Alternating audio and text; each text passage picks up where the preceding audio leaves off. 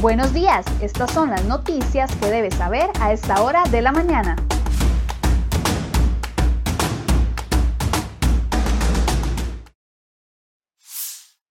Hola, ¿qué tal? Muy buenos días. Llegamos a viernes. Gracias por acompañarnos en Serie Hoy Noticias. Vamos de inmediato con las informaciones que preparamos para ustedes el día de hoy en nuestra portada.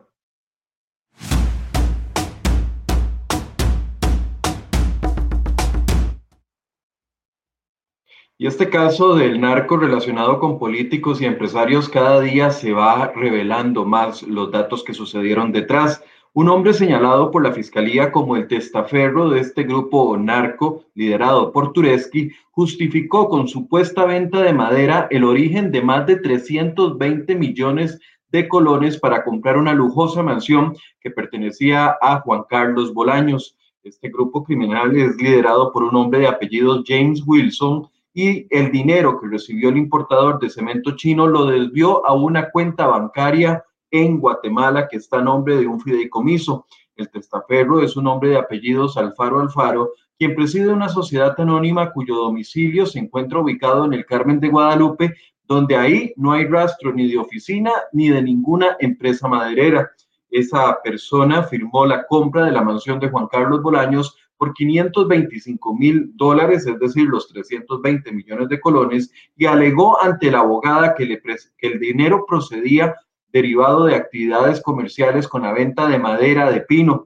La supuesta empresa maderera fue creada a mediados del año 2017. Sin embargo, el hombre de apellidos Alfaro Alfaro aseguró que los ingresos de la comercialización de madera correspondían a un periodo de entre 3 y 4 años anteriores, es decir, antes de que iniciara la empresa.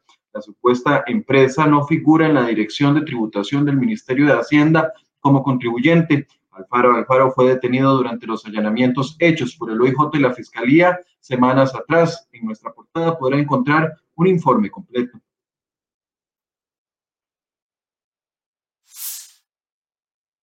Y la fracción legislativa del Frente Amplio denunció penalmente al diputado social cristiano Óscar Cascante por el supuesto vínculo con figuras que pertenecen a este grupo narco. El diputado José María Villalta anunció que se presentó la denuncia por los presuntos delitos de tráfico de influencias y cohecho. Villalta le pidió a Cascante renunciar a su inmunidad como diputado para que le haga frente al proceso judicial. También permitir que se levante el secreto bancario para que las investigaciones puedan avanzar y encontrar lo que hay en sus cuentas bancarias. La prensa publicó que Cascante se reunió en la Asamblea Legislativa con hombres investigados por presunto tráfico internacional de drogas y también habría intercedido por los investigados por narco ante algunas instituciones públicas. Este jueves se conoció que Cascante es investigado desde el año 2019 por el presunto delito de tráfico de influencias, pues se sugiere que habría recibido dinero en efectivo de los sospechosos de este grupo narco. Los hechos revelados por la prensa apuntan a un posible caso grave de corrupción, escribió el legislador José María Villalta en su cuenta de Facebook.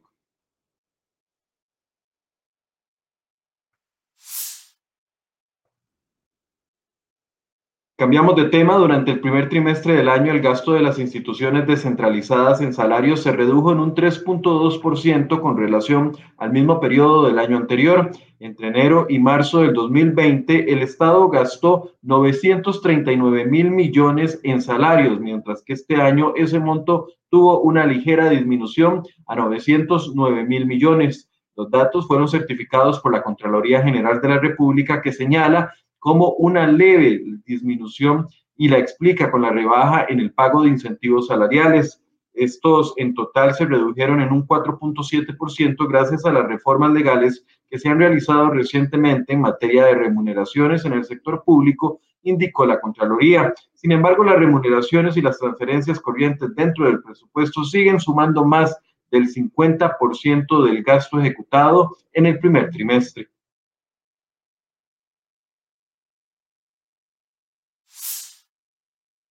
Bueno, y vamos mala noticia tras mala noticia en materia de combustibles. Y es que Arecep aprobó la tarde de este jueves un alza en los precios de las gasolinas súper irregular de 4.35 colones adicionales por cada litro y comenzaría a regir la próxima semana. La solicitud fue planteada en abril pasado por la Cámara de Empresarios del Combustible para compensar el impacto de la pandemia, según ellos, en sus márgenes de comercialización. En principio, los gasolineros solicitaron 14 colones de aumento, pero solo les dieron 4.35. Con el ajuste, el litro de gasolina super pasará a costar 734.35 colones, el de gasolina plus 714.35 y el litro de, el litro de diésel también aumentará a 591.35. Los nuevos montos entrarán en vigor una vez que se publiquen en el diario oficial La Gaceta y será el séptimo incremento consecutivo en lo que va del año. Pero no se queda ahí. Recope este viernes va a solicitar el octavo ajuste en el precio de los combustibles correspondiente a la primera quincena de junio. Así que en los próximos días podríamos estar viendo un nuevo aumento en el precio de los combustibles.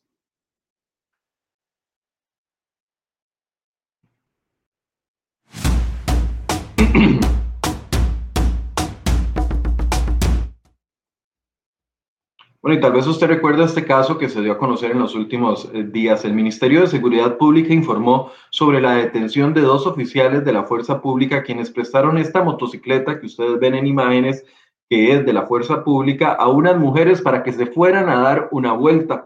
El hecho fue denunciado el mes anterior y ocurrió en la zona de Valle La Estrella, en Limón. Ambos policías de apellido Vargas y Morales fueron puestos a las órdenes del juzgado, en donde se ordenó la suspensión por un periodo de tres meses de su puesto como policía. Además, en otros temas de sucesos de las últimas horas, un joven de aproximadamente unos 20 años falleció la madrugada de este viernes tras recibir un impacto con arma de fuego en el tórax. A la llegada de los paramédicos, el masculino ya no presentaba signos vitales, por lo que fue declarado fallecido en el lugar. El caso está bajo investigación del OIJ y aún no se ha determinado la identidad de la víctima.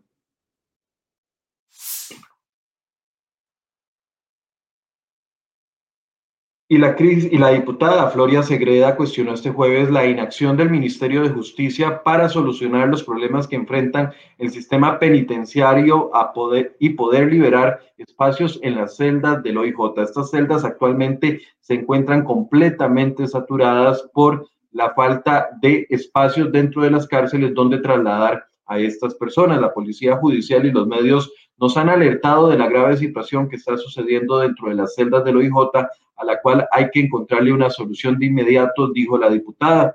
La legisladora envió un oficio a la, a la jerarca de justicia, Fiorella Salazar, mediante el cual le exige una pronta solución a los problemas del el sistema penitenciario. Yo he sido muy crítica con el Ministerio de Justicia por la lentitud y el desinterés con el que se manejan ciertas situaciones, sobre todo con relación al manejo de las tobilleras electrónicas, manifestó. No podemos darnos el lujo de suspender juicios o peor, o peor aún enviar a delincuentes a la calle porque no hay capacidad logística para resolver la situación.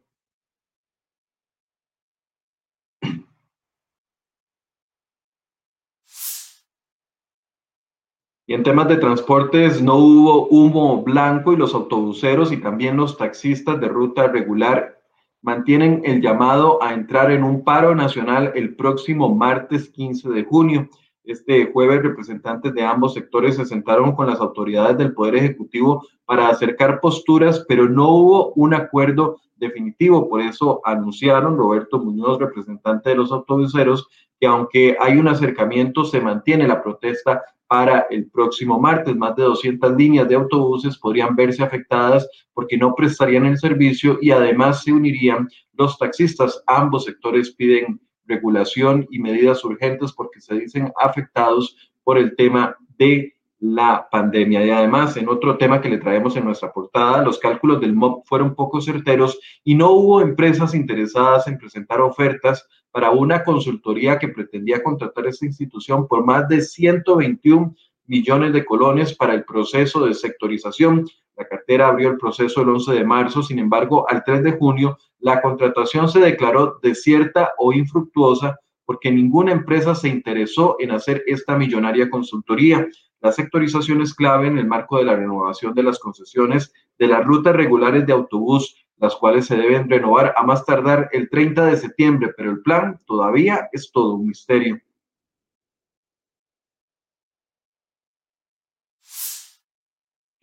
Bueno, y esto sí es una buena noticia. La cantidad de personas hospitalizadas sigue su tendencia a la baja y este jueves se reportaron 1.262 pacientes en centros médicos, 489 en cuidados intensivos. En las últimas 48 horas, el país registró 47 muertes adicionales para un total de 4.298 fallecimientos asociados al coronavirus. El Ministerio de Salud también reportó una baja en la cantidad de casos nuevos, 2041 para este jueves. En este mismo tema, los, los diputados también desistieron de su intención de llamar a comparecer al Congreso a los personeros de la empresa internacional Pfizer después de que ésta se comprometiera a entregar 2.3 eh, millones de vacunas a más tardar a finales de septiembre. Este jueves llegaron 79 mil dosis más de la vacuna, sin embargo, persisten las desigualdades en los porcentajes de vacunación en las diferentes áreas de salud que administra la Caja del Seguro Social. De hecho, en nuestra portada hoy le traemos hoy eh, una denuncia de vecinos de Heredia que están molestos porque la Caja no vacunó a menores con factores de riesgo, esto a pesar de que Salud giró la directriz a inicios de esta semana.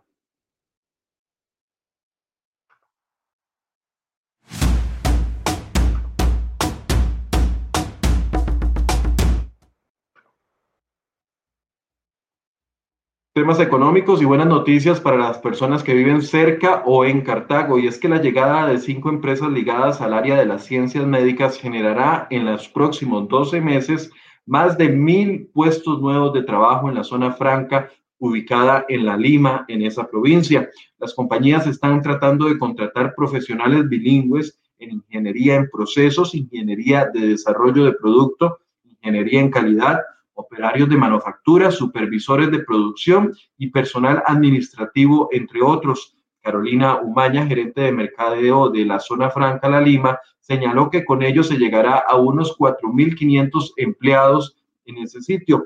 Si usted está interesado en aplicar para esas opciones, puede enviar un correo a la siguiente dirección, hrcr.nexterm.com, se la repito, hrcr.nexterm.com. Esta es una empresa o una de las primeras empresas que instalará, que se instalará en la Lima de Cartago, en esa zona franca, en los próximos 12 meses. Se trata de una compañía multinacional de origen estadounidense que se desempeña en el campo de ciencias de la vida que iniciará con la contratación primero de 50 personas.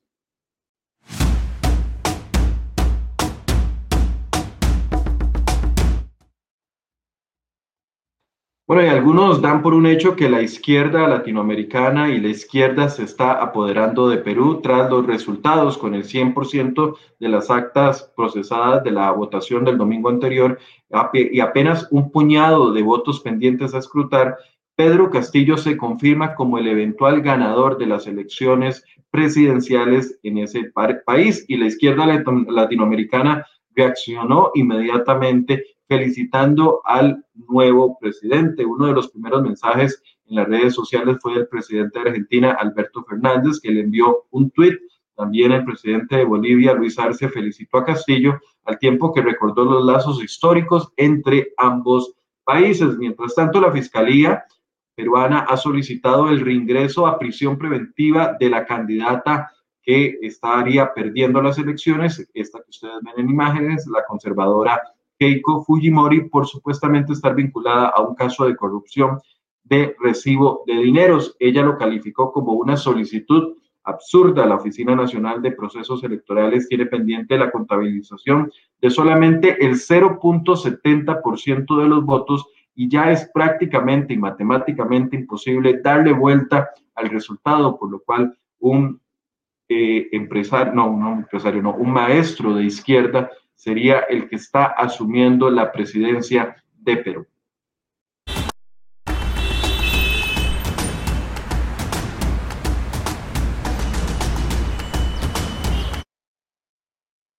Bueno, y hasta ahora hacemos un recorrido por las condiciones del tránsito, recordándole que para hoy circulan solamente las placas terminadas en número par y que además se espera la entrada de una nueva onda tropical en horas de la tarde y la noche que estaría afectando con fuertes lluvias el Pacífico y también el Valle Central. Así que prepárese porque podría ser un viernes pasado por agua en horas de la tarde y de la noche. Y aprovecho para saludar a las personas que nos acompañan en esta transmisión a esta hora. Nicole Stedman, Cristina Siles, que nos saluda, nos dice buen día, doña Emilia Cordero, Luis Humberto Hernández, que todos los días nos saluda, doña Rox AC, que también nos dice que desde ya feliz fin de semana, a Tony Cubero, que también nos desea buenos, eh, buenos mensajes para el fin de semana, Jonathan Navarro, eh, buenos días también a Yesenia Guerrero, Gustavo del Valle y todas las demás personas, doña Julieta Cavallini, David Davis Hasselhoff.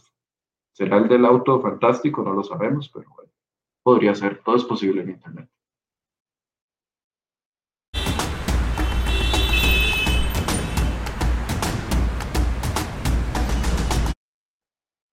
Bien, así llegamos al final de este resumen de noticias. A las 8 de la mañana vamos a estar conversando en enfoque sobre el populismo. Tal vez es un término que usted no tiene muy familiarizado y tal vez no sabe con qué relacionarlo. Bueno, el populismo político es uno de los peores cánceres que hay en la política, no solo de Costa Rica, sino del mundo. Y a partir de las 8 de la mañana vamos a estar hablando sobre eso y cómo identificar a los candidatos populistas. Los que, lo que nos están ofreciendo ahorita los precandidatos de los partidos políticos son ideas reales o ideas populistas. Bueno, eso es parte de la conversación que tendremos a partir de las 8 de la mañana. Los invito a que se conecten y conversen con nosotros sobre este tema. Muy buenos días.